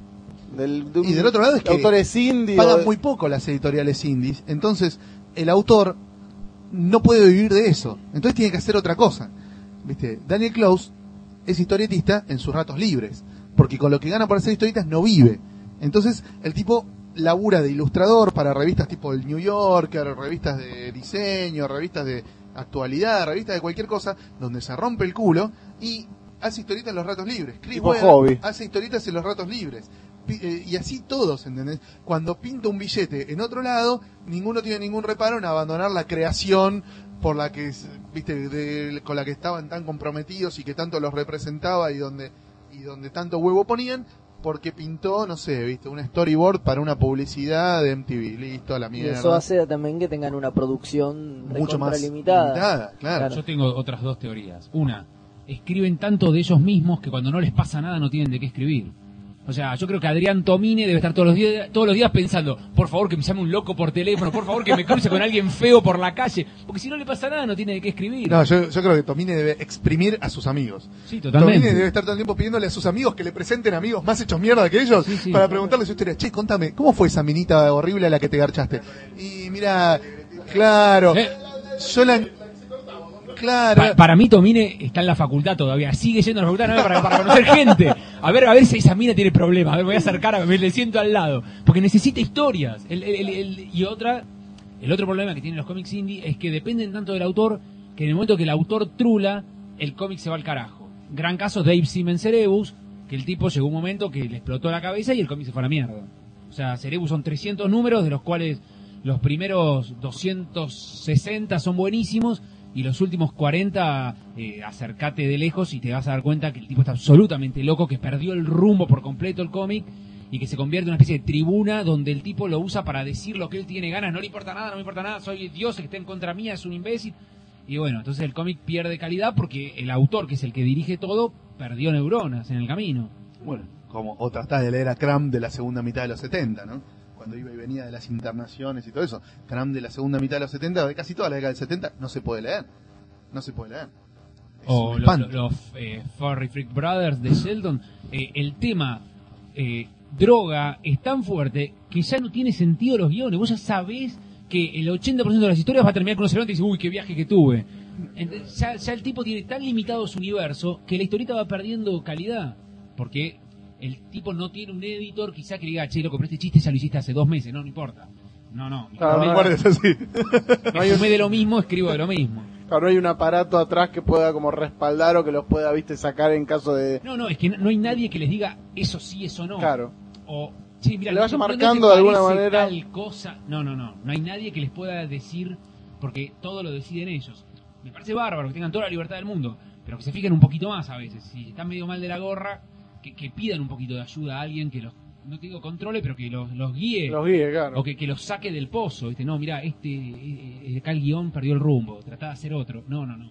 Igual hay tipos que nunca lo necesitaron, ¿eh? No, bueno, no, no, no, ya lo sé. Yo digo algunos de los, de los problemas que tienen algunos Creo que el laburo más ñoqui que se me ocurre después de ser concejal de algún municipio de Gran Buenos Aires debe ser ser editor de los hermanos Hernández, por ejemplo. Que son tipos que siempre supieron a dónde iban, qué querían hacer, cómo manejar la continuidad de 50 personajes sin pisarlos. O sea, viste, hay tipos que realmente no lo necesitan. Que por jerarquía y por coherencia no lo necesitan. Bueno, podemos Sí, estamos. cerrar. ¿no? Alguien ir- quiere aportar algo Sí. más, Fede, Javi. Cachos. No, la verdad que no. Creo que está un listadito de cómics para recomendar. ¿Querés agregar? ¿Qué tipo? Terminar ahí. Me refiero a que podemos decir cómics eh, independientes o de mainstream, así como recomendaciones. O, o esperamos hasta el próximo blog. Pero ya mencionamos un montón de autores, boludo. Cualquiera que junte, que busque los El que está escuchado está con el lápiz y el papel de Claro, la mano. que fuimos mencionando a lo largo del programa sin, El- el mencionar, buen- sin el necesidad de buen- mencionar obras. El buen radio escucha. Claro, es atento y anota. Este es un podcast que se escucha, pero más se googlea que se escucha. Claro, Porque todo esto que nosotros decimos de mucha gente anotando para googlear a ver quiénes son esos autores, quiénes son esos personajes. Obviamente, y, y por Exacto. supuesto es lo que recomendamos hacer, ¿no? Sí, sí. Google nos subsidia. Sí, Obvio, por supuesto. Sí, la verdad Bueno, que sí. vamos, cerramos este primer bloque y volvemos después para la segunda parte del podcast. Vas Vamos a poner otro tema que feo. nadie conoce y que. Y después el segundo Ese bloque. de Mambrú. Vamos a poner... Glee, vamos a poner, calla. This is not a good day to call me because I cannot spare some sympathy. My own feeling is mostly unclear. And when I'm talking to you, I'm not here. I don't think I'll ever be ready for you. But I'll be trying to help you out too. So I went downstairs for a walk.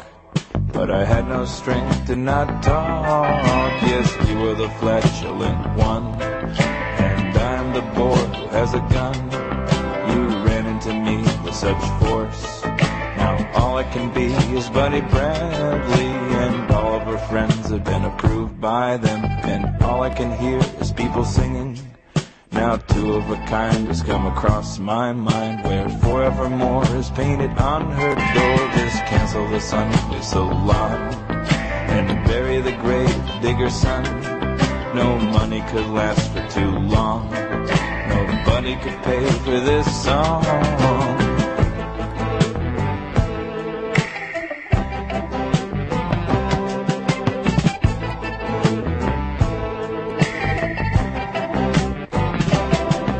And all of her friends have been approved by them. And all I can hear is people singing.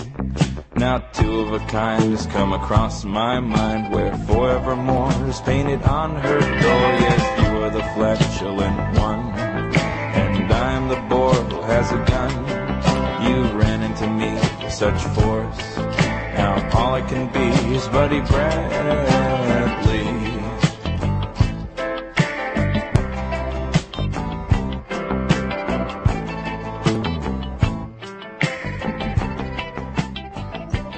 Bueno, muy bien, estamos en el segundo bloque, donde vamos a continuar esta sección que arrancamos hace un par de podcasts sobre las convenciones en Argentina.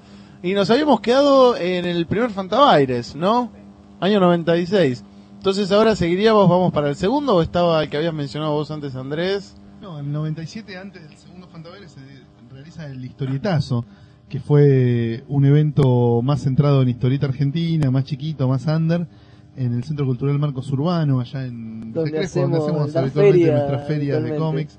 Eh, un lugar raro, ¿no? Que nadie conocía hasta ese momento. No, hasta ese Eh, momento no. Organizado por chicos que estaban en la movida de los fanzines. Eh, al frente estaba Pablo Canaliccio. Sí, y el otro Muñones. y el otro Y después- muchacho este, vos seguro te vas a acordar cómo se llama, a mí se me fue, el que laburaba en el kiosco de Cabildo y Juramento, ¿te acordás? Que ahora anda barbudo. Fernando. Eh, exacto. Ah, no, ya sé quién me decís. Eh, Eh, Martín. Martín, ese, ese Martín mismo. No me va a salir el Sí, nombre, pero quién me decís. ese mismo. Sí, sí. Ellos dos lo organizan. Ellos dos lo organizaron. Eh, bueno, y. Perdón, Nada, consulta. ¿Había también el primer Fanatics en el 97? no me acuerdo. Yo me acuerdo Creo tener no, papelitos ¿eh? de Fanatics en la comiquería. Pero no, sé si creo que posterior. Eh, ahí estaba, había stands de un montón de fanzines, de un kiosco, que era el kiosco de, de Cabildo y Juramento, que vendía cómics, de Comiqueando, y después de algunos fan clubes que empezaban a aparecer también en esa época. Y bueno, no mucho más. Después ¿Qué había. fan, qué fan clubes había? Estaba el fan club de el de X-Files. Star Trek, y no sé si mucho. Bueno, algunos de anime había, ¿no? Estaba, había uno de. de El Sailor nombre de Moon. la luna, claro. El ¿Cómo de se Sailor llama? Moon. El, de, el, de- El historietazo tuvo una... Y había uno de Robotech, ¿te acordás que era Sí, grosso, eh, los Frick? herederos de Zor. Claro. Y también estaba el, eh, me parece que ya estaba el de Gen 13.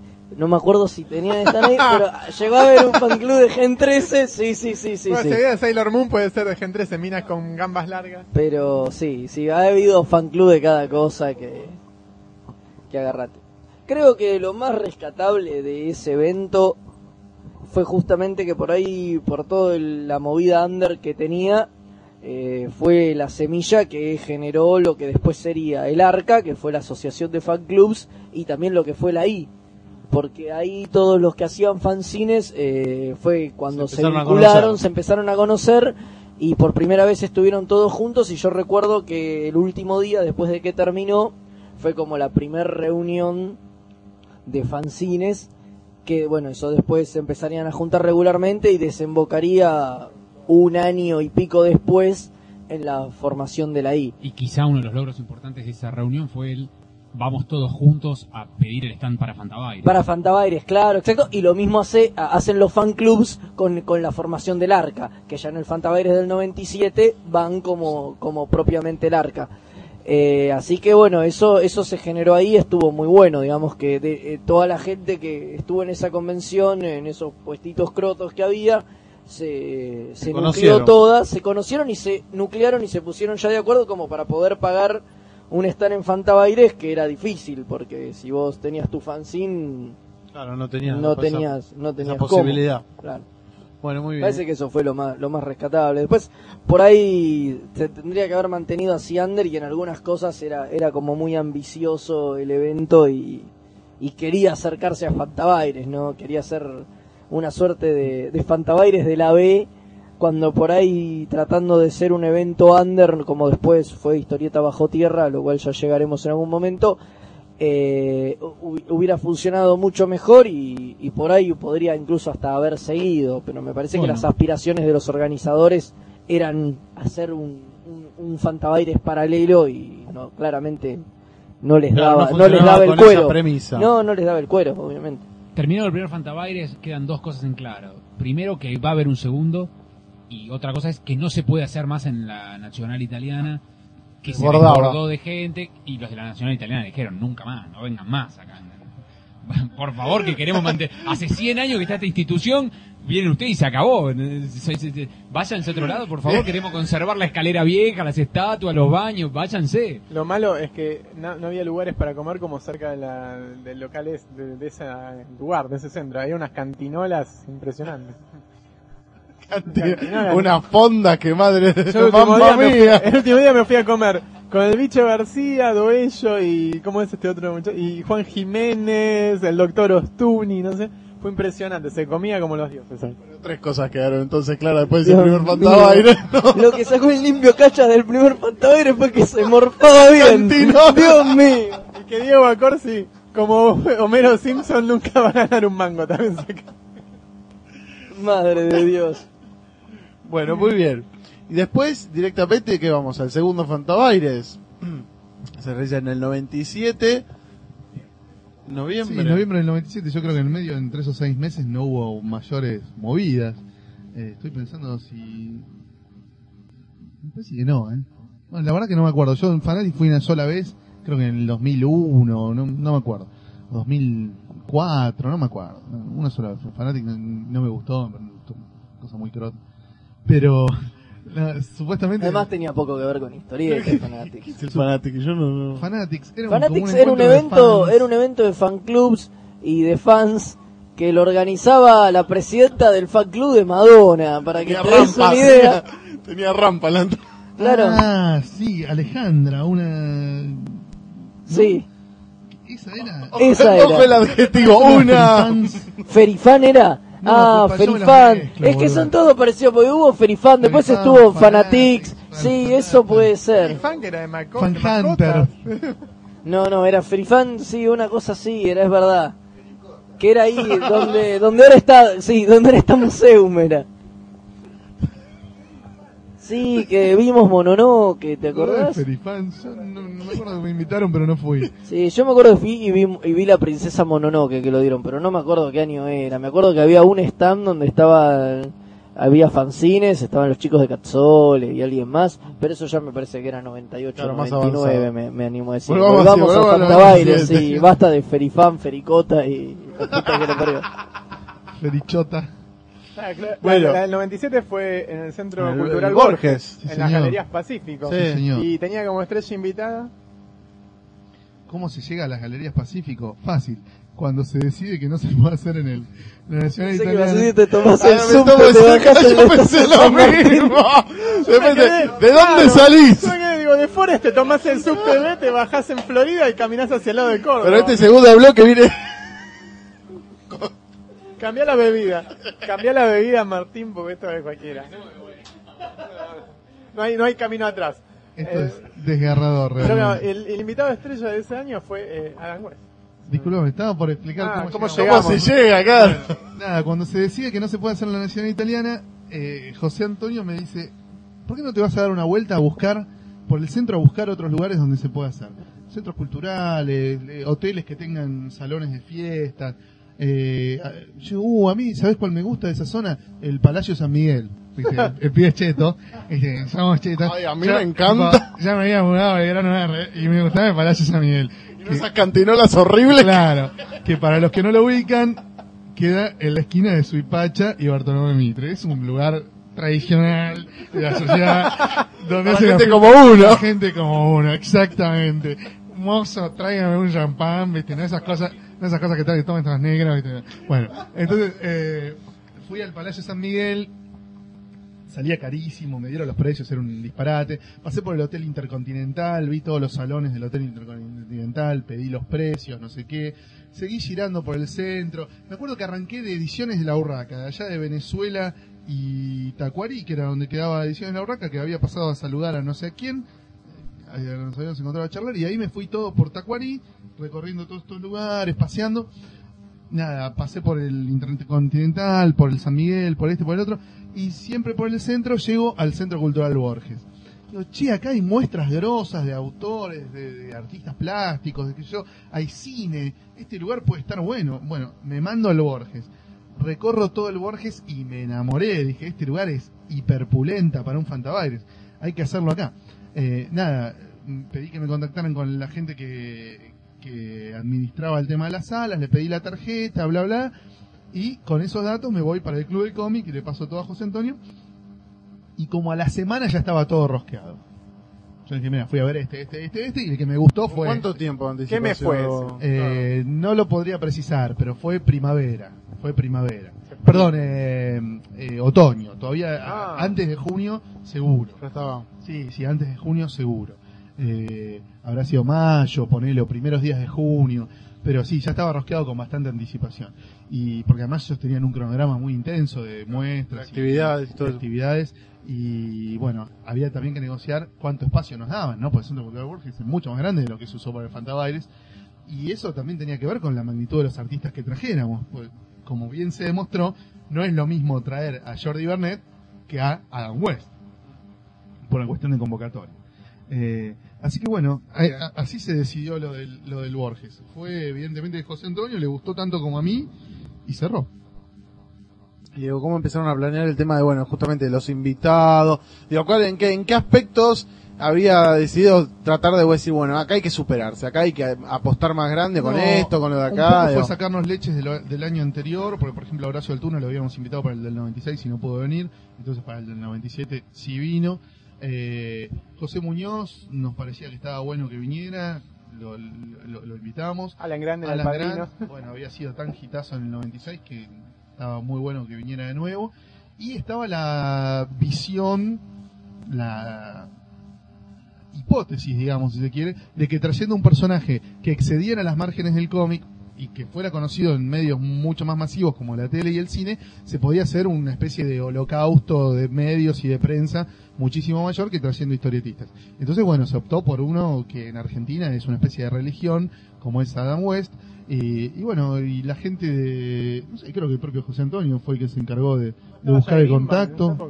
Eh, bueno, a través de gente que lo conocía o que conocía a su representante o de fans argentinos que estaban en ese tema, lo lograron contactar y eh, es como que ahí se empezó a barajar la idea de que el área cine, digamos, no se limitara a programar películas, sino que también tuviera su invitado grosso, así como el área cómic tenía por ahí tres invitados internacionales, a los que después se sumó Ciruelo, pero que vino casi por casualidad, porque venía, porque lo traía Doello. Y Y Jerry es- Robinson. Jerry Robinson que se sumó por milagro, eso después vamos a llegar a ese, a ese punto místico en el que aparece Jerry Robinson en Pantabaires. Eh, y bueno, nada, nosotros como estábamos en el área cómic, como que nos daba lo mismo que viniera o no Adam West. A mí por lo menos me chupaba un huevo. Claro, que porque el público eh, apuntaba capaz no pero le realmente tanto. Me, me metí mis palabras en el orto, ¿no? Porque el, el- el- el impacto que produjo Adam West y lo que potenció la imagen de Fantabaires y la convocatoria de Fantabaires y la repercusión en los medios de Fantabaires, es, superó completamente mi imaginación más limada, ¿viste? Porque fue un tipo que totalmente le cambió la cara a Fantabaires. Pasó a ser un evento número uno del continente, del subcontinente, digamos, de Sudamérica, simplemente porque vino Adam West, salió en la tapa de Clarín, es un hecatombe el, el Fantabaires del 97 porque estaba Adam West. Me empecé a dar cuenta en la conferencia de prensa. ¿Te acordás cuando el chabón se bajó del avión que hicimos la conferencia de prensa en Ezeiza? Llena de periodistas, de los cuales todos preguntaron pelotudeces menos Fierita, a quien reivindico como un grosso, porque fue el único que no preguntó giladas. Hasta los de CQC preguntaron. En esa época trabajaba en el programa de la noche con, el Eh, Pato con Galván. Pato Galván, obviamente. Eh, ahí, ahí tuvo chapa Fierita. Eh, sí, era un programa Qué generosos fueron los 90. Dos años, tres, tres años duró. Atorrantes. Atorrantes. Un, lam- un lamento boliviano. Bueno, lo cierto es que ya cuando se hizo esa conferencia de prensa en Ezeiza, cuando Adam West bajó del avión, yo dije, epa, acá me parece que nos estamos metiendo en un brete muy jodido, pero que puede dar infinito rédito. Y efectivamente así fue. La gente asistió a ese en cantidades grotescas, se superó, fue casi más del doble que el año anterior, y por supuesto, una vez más, el lugar elegido no dio abasto resultaba que había muchísima más gente queriendo entrar que la que cabía en el lugar. Estuvimos cerca de hacer un cromañón comiquero ahí adentro, porque, viste, era un quilombo de gente muy, muy, muy por encima de nuestros cálculos más, más favorables. Ahí eh, duró, ¿qué fueron? ¿Cuatro, Cuatro días? días. Cuatro días. Me acuerdo que fue justo después de que hubo una, un fin de semana de elecciones en la que se formó la alianza y le rompieron el culo a, eh, Menem. A Dualde en provincia. Chiche, sí, sí. Cuando, La manzanera. Cuando, cuando, claro, cuando Graciela Mejide le ganó a Chiche Sí, en el diputada. 97. Y ahí como que la gente de Capital, que era muy de la Alianza, recuperó un poco el optimismo en el tema político, porque hasta ese momento venían todos muy castigados por tanto hegemonía menemista, Claro. y la gente estaba tan contenta que gastaba mucha plata. Y la llegada del encapotado. Y La encima gente el año anterior, el triunfo de la Alianza haciendo una hecatombe de cómics. pobre en gente. cosas. Eh, bueno, sacamos la Comiqueando número 30 para esa oportunidad. ¿Te acordás? La que tenía tapa del Eternauta, He-Man, Preacher y Hulk.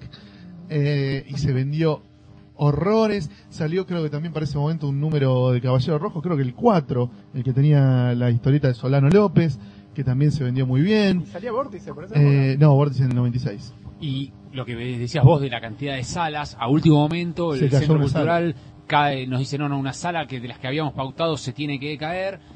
Entonces termina la muestra del Eternauta adornando las paredes del bar, con que la gente dijo, "Oh, es una falta, siempre nos falta, dice, esto es una falta de respeto, eh", sin entender que en realidad se hizo lo que se pudo porque se había encargado una muestra de, de Eternauta en Buenos Aires. No, a los artistas argentinos, Visiones del Eternauta, creo que se llamaba la Tenía una muestra. revista también, la revista de Fantasía. Donde participaron artistas. Había eh, ilustraciones geniales sobre el Eternauta en un bar. Pero bueno, eh, peor que no, estu- no estuvieran. Por lo menos hubo así como una muestra muy interesante que después viajó a España y recorrió varios países más, como la muestra del Eternauta de Fantabaires, y que valía la pena verla, aunque sea solamente por la muestra, y aunque estuviera en el medio del bar, porque eh, estaba muy buena. a último momento se cayó una sala de cine. Entonces tuvimos que proyectar cine, claro, tuvimos que proyectar cine en una sala de la que íbamos a usar para las muestras. ¿Entendés? Tuvimos que poner las, las sillas, en vez de las butacas del cine, que eran buenísimas, le poner las sillas más o menos en una sala que originalmente se iba a usar para muestra. Eh, y la sala de cine no se podía acceder, justo delante de eso estaba el stand de Hacha, ¿te acordás? Que era una mesita ahí, justo adelante de, subiendo a la escalerita esa donde, donde se accede al cine. Y eso me acuerdo que Fantaveres empezaba un jueves y el domingo previo, a la tarde, estábamos jugando al tute en el Parque Rivadavia y lo llaman a José al celular y era el chabón del Centro Cultural Recoleta diciéndole que no le podía dar el cine. Imagínate los colores, todos los colores del arcoíris pasó, pasaron por la cara de José durante esos 30 segundos que duró la conversación. Colgó, se mandó un rosario de puteadas que llegó a la calle Rosario, que estaba ahí en, en las inmediaciones del el parque, y la recorrió de punta a punta, y después dijo, bueno, ¿qué mierda hacemos? Y bueno, se suspendió el tute y nos pudimos dar cómo zafábamos con el tema de tener una sala menos. Bueno, rediseñamos esto, esto acá, la, la sala de la charla van acá, También acá. en el pasillo, si no me equivoco, estaba el stand de los fanzines, que lo consiguieron a cambio de laburar. No, estaba al fondo. Eh, de- Estaba al fondo, al estaba, era el en fondo acceso. cerrando justo en el acceso a la puerta a, de lo- la a la, a la- sala. a la Bueno, otra sala. Lo consiguieron a cambio de trabajar. Obviamente, Y en vez de trabajar, los fanzineros trabajaron tres personas nada más de todo el área de fanzines, creo que eran tres. También el coordinador era Roberto Barreiro, que pobrecito no podía manejar ni un No triciclo. sé, pero bueno, veo como un negro. eh, hubo tres o cuatro que trabajaron muchísimo y hubo muchos que se, quedaron cuidando su kiosquito y Se nada hizo más. un programa de intercambio con la gente de los fanzines en las que ellos no pagaban el stand a cambio de colaborar con la organización en miles de tareas para las que obviamente no había gente. Éramos unos cuatro o cinco coordinadores y no mucho más. A mí casi me lincha una horda que quería ver a Adam West, porque no entraban más y yo estaba en la puerta. Y- con su físico imponente. Exacto, y le decía, bueno, no, hasta acá. Yo me, yo me vine desde Villojete a ver a Adam West y vos me decís que no me... Y no, negro, está lleno, no hay más butacas, no se puede. ¿Cómo? Y es la única charla que da, porque encima originalmente Adam West tenía programada una sola charla. Después le agregaron y dio como cinco más. Cinco más. Sí, sí, sí, el domingo siguió dando charlas. siguió- Pero originalmente era... por dos. En realidad era una charla con preguntas del público y una presentación de clips de la serie en la que él contaba anécdotas de la serie y daba Claro, sí, pedacitos que, de que eso después lo levantaron y terminó siendo una charla 100% Al final de... siendo Claro, Cinco charlas. pero en ese momento a mí la gente me quería linchar. Me decía, ¿cómo yo me vine desde Villa Ojete, garpé mi entrada, no sé, para ver a West? ¿Y cómo me decís que no se puede? Y no, hay una cola, una vez que se llenaron la cantidad de butacas, conclusiones, abrieron el palco. Tenía arriba, la sala tenía arriba un palco, lo habilitaron, la gente subió. Bueno, Otras 100, en un 120 momento, ok, en un momento ¿qué pasa? Termina, no, no, se llenó también, no, todo bien. Termina las- la, la charla, Dan West pela fotos y dice, bueno, ahora voy a vender mis fotos autografiadas. 20 dólares. Sí, 20 ve- mangos, 30 mangos, no importa. Se empieza a hacer una cola, la gente que está abajo empieza a subir. La gente que está arriba dice, ¿cómo carajos hago para tener mi... No, no se puede, ¿cómo van a hacer? Ahí casi al otro pibe que estaba arriba casi lo tiran, ¿viste? En pos de cosas. Creo que al final terminaron organizando una cola de la gente que quería la foto para que baje. Fue todo un quilombo, creo que por eso ya para la segunda charla arriba no habilitaron más porque era un, un descontrol, pero casi ese día casi nos mata a la gente No, porque por la cantidad de gente que desbordó totalmente. quedó desbordado los cálculos, completamente. Totalmente los cálculos. Eh, estuvo muy bueno. Pero ese Fantaveres ya tuvo un poquito más de organización en cuanto a. Puede ser que venga mucha gente. Entonces, por ejemplo, estaba el gordo vikingo celador, ahí, el gordo Alejandro en la puerta. Además tenía un problema el lugar también que era que no estaba pensado para que se cobre entrada y demás. O sea, abajo estaba todo abierto en bolas. Yo me acuerdo que había mucha gente de los que laburaban ahí en los fanzines, creo que solamente se quedaban abajo tapando la escalera mecánica esa que tiene el Borges para que la gente no se no, no se cuele y, Y no claro, funcionaba, porque yo quiero denunciar por este medio a un colado importante en la fiesta, que es un profesor de guion, que nos contó, bueno, íbamos a clase de guion, Diego Grimbau. Grimbau se, coló. coló.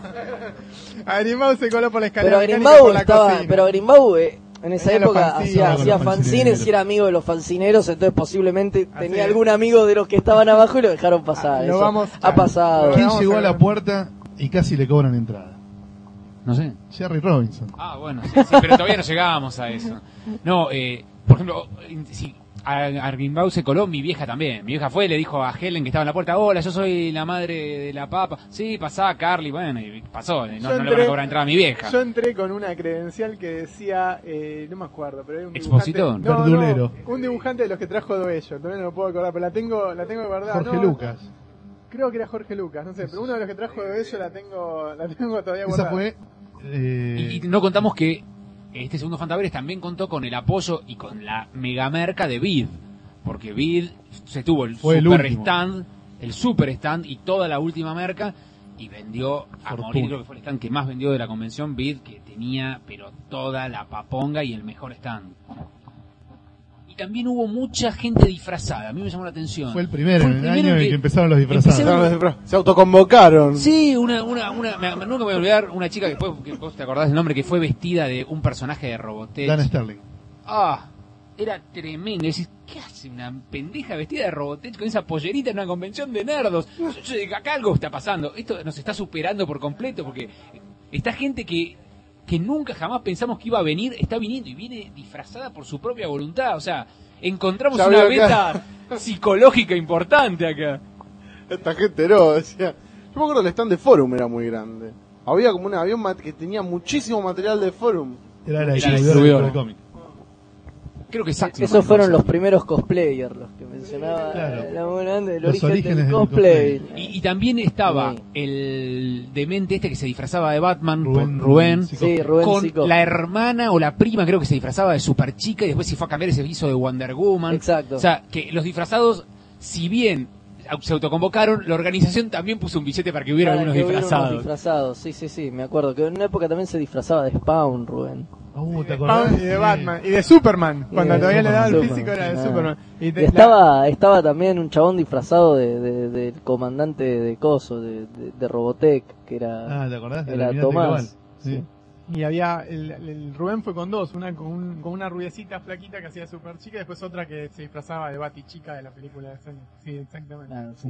Y después estaban los dibujantes, ¿cómo es que se llama este dibujante argentino que, que trabajaba, que hizo Star Trek? Eh, y hacía- Villagrán. Villagrán. Pero estaba, no, el, el, el que- eh, claro, el que era militar antes. Eh, Enrique Villagrán. Enrique Villagrán. Y cuando me vio la tarjeta con el nombre de, de dibujante, me dice, ah, vos sos tal cosa. Le digo, no, no, No. olvídelo. Bueno, también estuvo Eduardo Barreto, el maestro uruguayo que, Sí. que- que vino.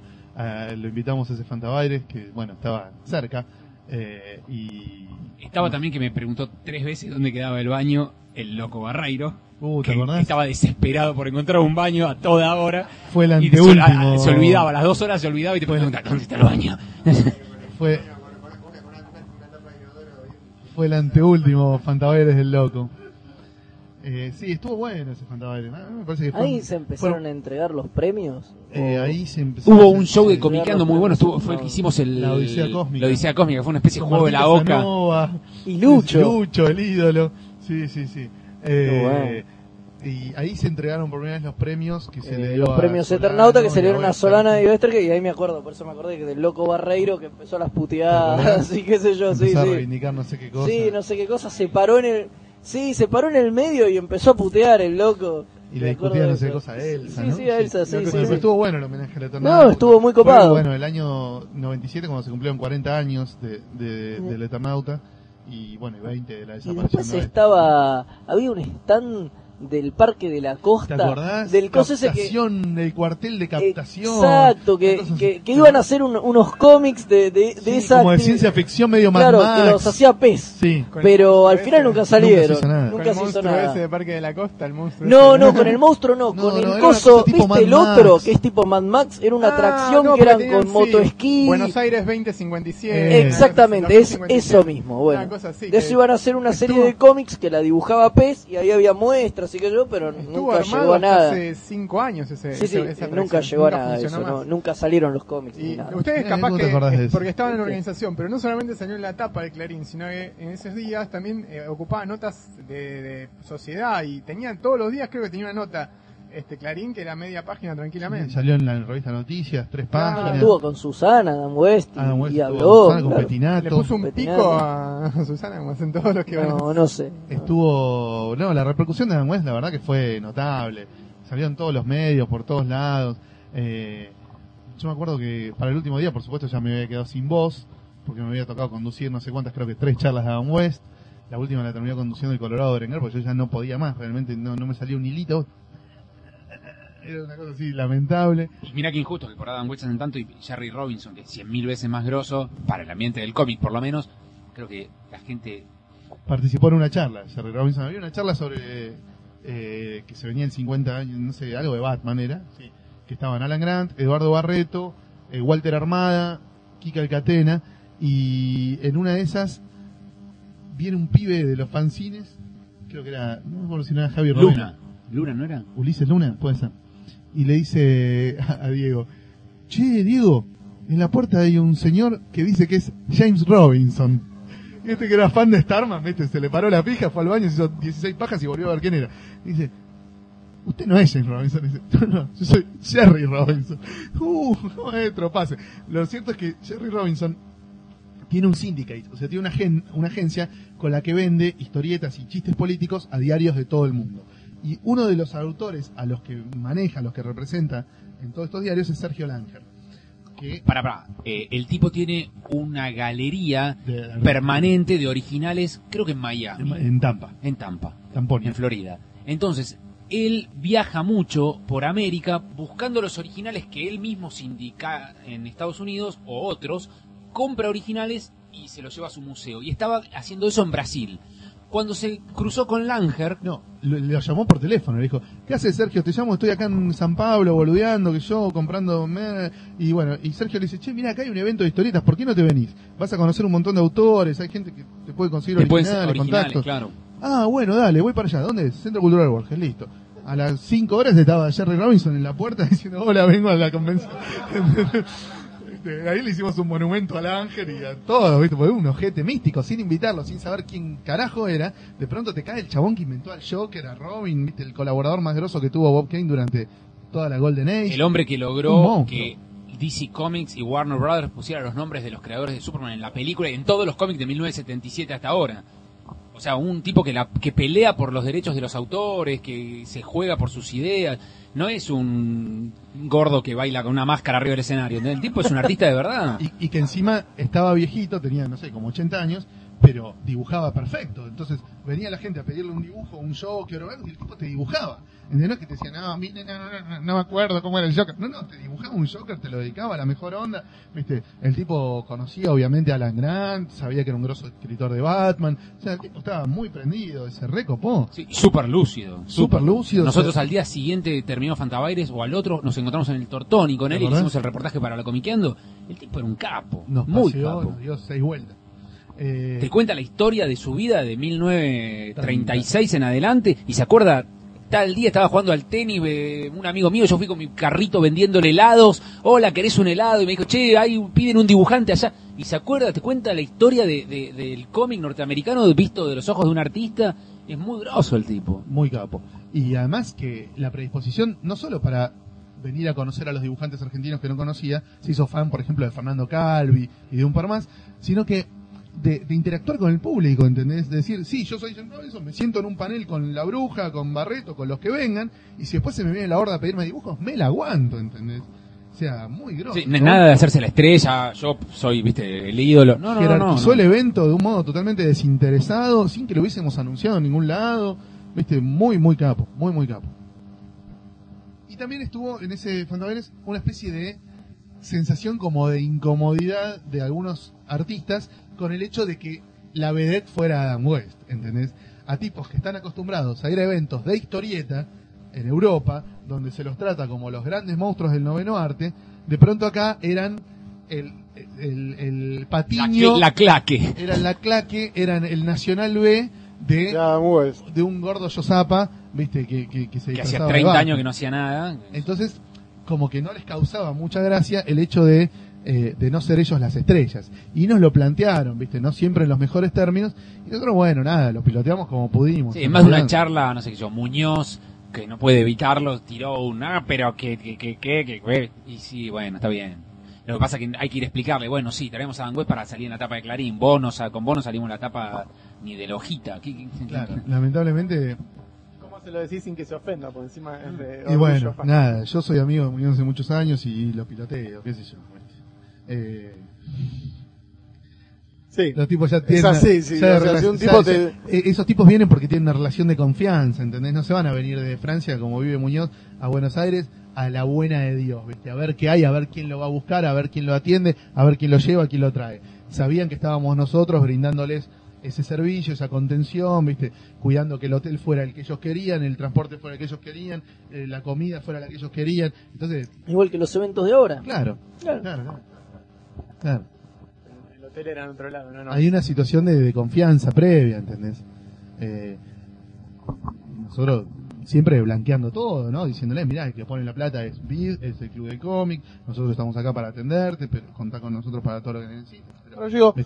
Eh, digo, tras los dos primeros Fantabaires, en donde fue tan bien, y en el segundo, en el que, digo, a través de Adam West consiguieron como una mayor repercusión, ¿no empezaron como a salir proyectos de otras convenciones paralelas que ustedes sepan, así que realmente querían salir como decir, ah, mira, acá hay plata, o esto realmente llama, digo, o siempre quedó como en Fantabaires y fue con los años que empezó como a... Pues evidentemente era, era un negocio que convocaba a la gente, se enganchaba, salían los medios, y, había solamente un...